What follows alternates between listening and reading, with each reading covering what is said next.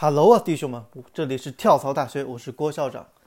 OK，我们接着上一期的话题去聊完。啊，上一期我们聊到了这个投资经理啊，到底是做什么的，包括整个 VC 在国内市场的整个发展的历程。那么呢，接下来我会通过五个故事，啊，争取一期都讲完啊，就是让大家了解一下这些投资经理后来都去哪儿了。就是你如果说未来准备选择进入。VC 或 PE 这些机构去做投资，那么你要去呃通过这几个故事来感受一下自己未来的路，啊，你选择这条路是不是真的适合自己？包括会有哪些潜在的问题和瓶颈，你要去克服和面对的。好，那我们看第一个故事。第一个故事呢是来自于呃我之前一个好朋友，他呢是在一家 VC 机构做了有呃一年多的时间啊。然后后来又跳槽到一家上市公司做战略投资部的一个总监。这个哥们儿呢，在我身边里面，我觉得算是相对跳槽比较成功的，因为毕竟还是在投资这个领域嘛。因为我认识很多，其实干着干着就没干这个投资了，可能去做什么互联网啊，包括做一些这种 FA 啊，其实是相当于转行了。所以这哥们儿呢，还是比较成功的，而且呢，还是他的这个。上家他现在这个公司还是主动抛来的橄榄枝啊，邀请他去的，所以去了这家头部的这个上市公司呢，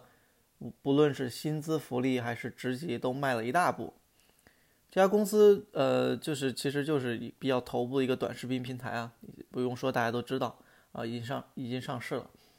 然后他上一家所在的公司机构是行业里相对还比较知名的一家早期机构。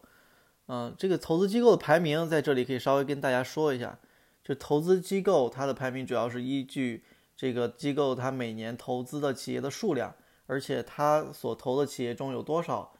啊成长了，成为了这个行业里面比较头部的，所谓叫我们叫独角兽项目，啊，可能这个这个估值在啊十亿十亿人民币以上啊一亿美金以上，差不多是这样。所以早期投资圈呢，我们觉得它其实本质还是一个寡头效应十分明显的一个行业。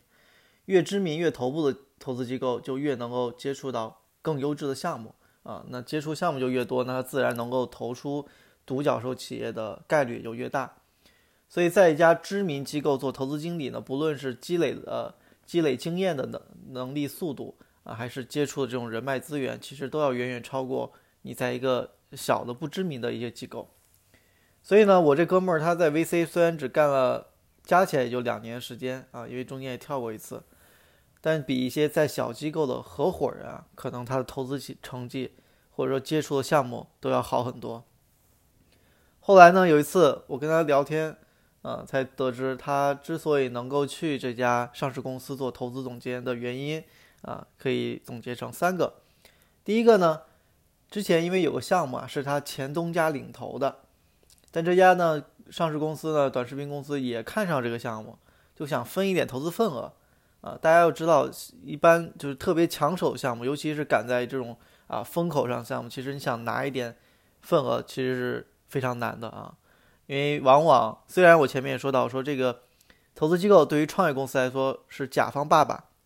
但是真当这个项目足够好，而且后面追着一批金主、一批机构想投的时候，那其实他们之间的关系就，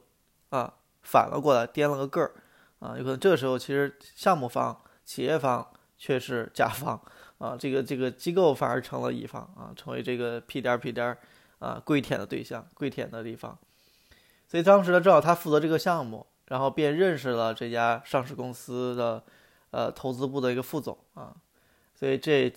为他这次跳槽，啊，这个这个相当于做了个铺垫吧，打了个基础，就认识了当时这个上市公司投资部的一个副总裁。这家短视频上市公司呢，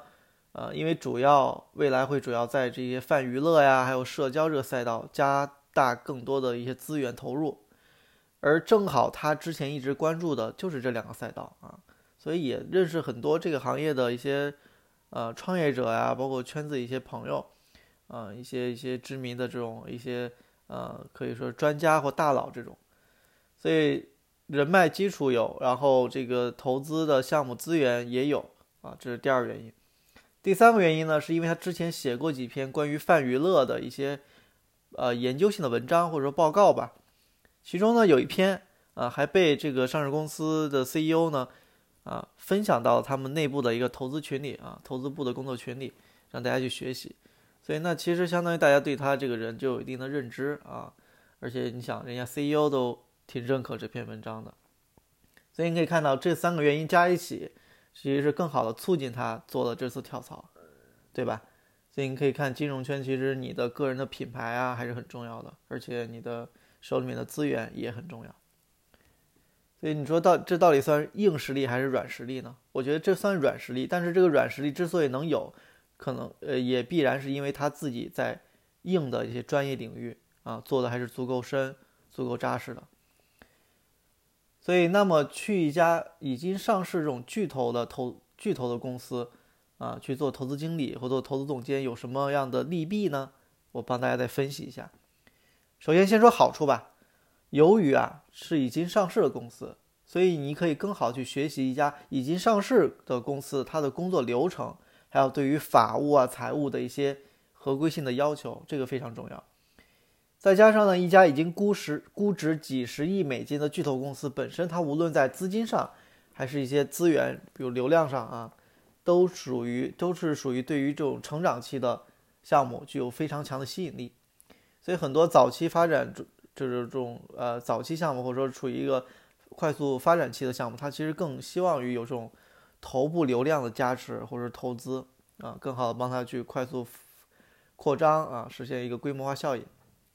所以那么自然这样在这种上市公司做投资，你就一般是不会缺呃优质优质的项目源的啊。就大家都会主动来找你，或者身边会有各种朋友啊，机构朋友、FA 朋友会给你推荐。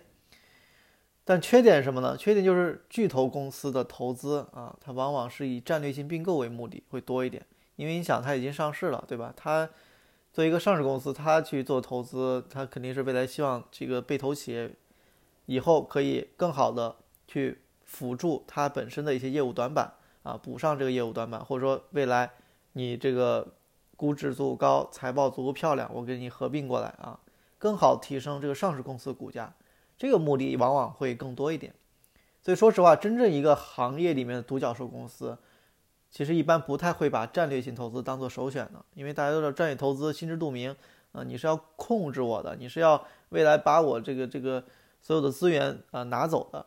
对吧？合并到你的主体公司里面，那这个对于很多这种独角兽公司，他会觉得这个就。失去了我本身创业的动机，并且呢，也相当于是对我的自身自由的发展的一个限制啊，会有这样的一个问题。所以很多这种独角兽企业还是优先会选择机构的钱啊，就专业投资机构的钱，相对投资机构不会说过多干涉这个呃被投企业的一些发展或重大决策，所以更有利于他们自由独立的去啊实现自己的一个发展的规划是这样。而且呢，作为投资，作为战略投资。有时候呢，还是会缺少一定的价值投资的眼光，而更加看重企业现阶段的一些财务数据，啊，这样的话就往往会更更容易错过一些伟大的企业，因为价值投资和所谓这种啊看你的这个估值啊财报的投资还是会不一样啊。首先，价值投资本身它就风险高，其次可能需要你对行业有足够深的洞察，早早期呢可能你更。可可能就根本看不到这个项目有什么成长性啊，也看不到未来的这个这个一个商业价值，但是呢，它确实存在一定爆发性的可能，这就是一种价值价值投资大多数人是做不了价值投资的，而且针对已经上市公司，他肯定是希望我投的项目能快速变现、快速发展啊，不要再等个三年五年的，对吧？等不了，所以这个又是区别所在，而且。如果啊，你是作为一个投资经理，未来呢是想成为一个独立的投资人，比如天使投资人或者成立自己的基金，那么呢，也是真心不建议不建议你去长期在一家上市公司啊或头部的巨头公司做战战投太久的。为什么呢？因为你想啊，你去上市公司做战投，其实本身还是一种职场打工的心态，虽然也能积累一部分的资源和人脉，但是相对在